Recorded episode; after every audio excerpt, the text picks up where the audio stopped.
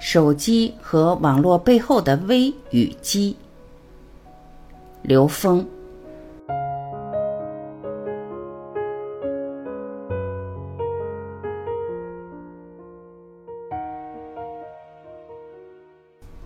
有人问刘峰老师：“现在几乎所有人都会把更多的注意力投入到手机网络上，可是手机网络是不是一个二维空间？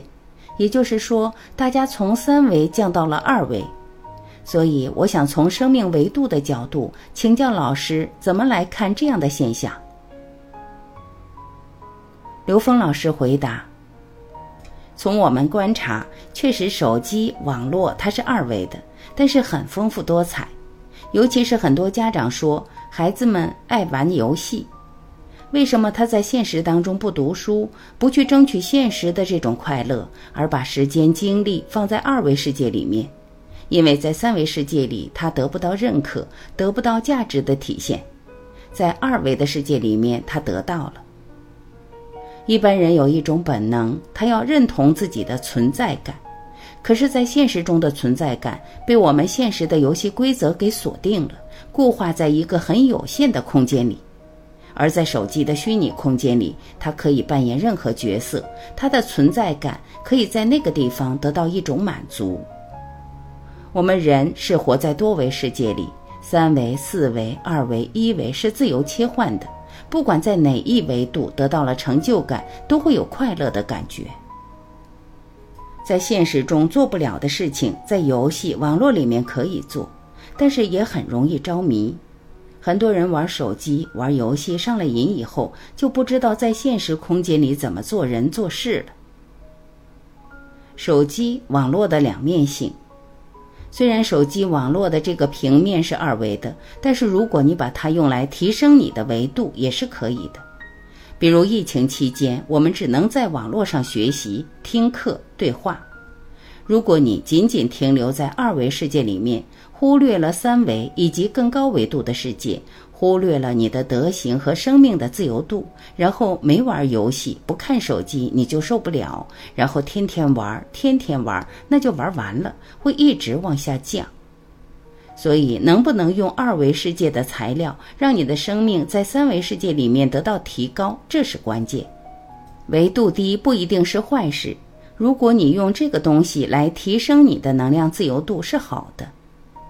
世间只要有相的东西，它一定是有正负两方面的。你能够善加利用，它全都是好事；不善利用的就成了坏事。三维世界也是一样。三维世界，人与人之间相处，如果互相帮忙、互相鼓励，都是好事情。虚拟世界跟现实世界没有分别。现在手机网络上越来越多的内容是超越三维的。电脑软件可以把时间变成变量，它可以把时间高度压缩，让信息高密度的呈现。虚拟世界跟现实世界其实没有分别。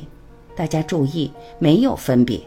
我们以为今天活在这个现实里边，这个现实是真实的，我们的梦境是幻觉。其实它们高度一样，全是一回事。网络的虚拟世界打破了我们在现实世界认识的这种时间、空间，它给了我们一个更广的、更自由的空间形态。真正懂得玩电脑、手机的人，其实你看那些编程的人，他们实际都是高维智慧。他编出的很多东西是超时空的，是帮助人类超越三维认知障碍的。手机网络是最好的法器，新一代人是带着与生俱来的高维智慧，他在这种生命状态里面还要持续的提升和觉悟。这时候，我们怎么通过现代的手机工具，让他在这个过程里获得智慧？这才是我们看待它的意义，因为你排斥不了。手机网络是三维空间的一个普遍趋势。网络是一个很大的空间，在这个空间怎么去引导他人？比如现在的孩子们带着与生俱来的高维智慧，他潜意识里知道学习知识没什么用，因为今天教给他的知识一搜索全都会，他学再多也没有办法比网络上的知识多。学技能他学不过机器人。但是网络又给了他很多，把他全部的注意力、全部的精神都吸引过去了，所以他会着迷。这个时候，我们的各种人类智慧系统应该把手机、网络这个工具用起来，把它变成法器，至少通过内容让人产生真正觉悟的法喜。真正的正法一定要把所有的存在全部转化成法器，全部转化成引发人觉悟的东西。这是我们这个时空里真正修行人的使命。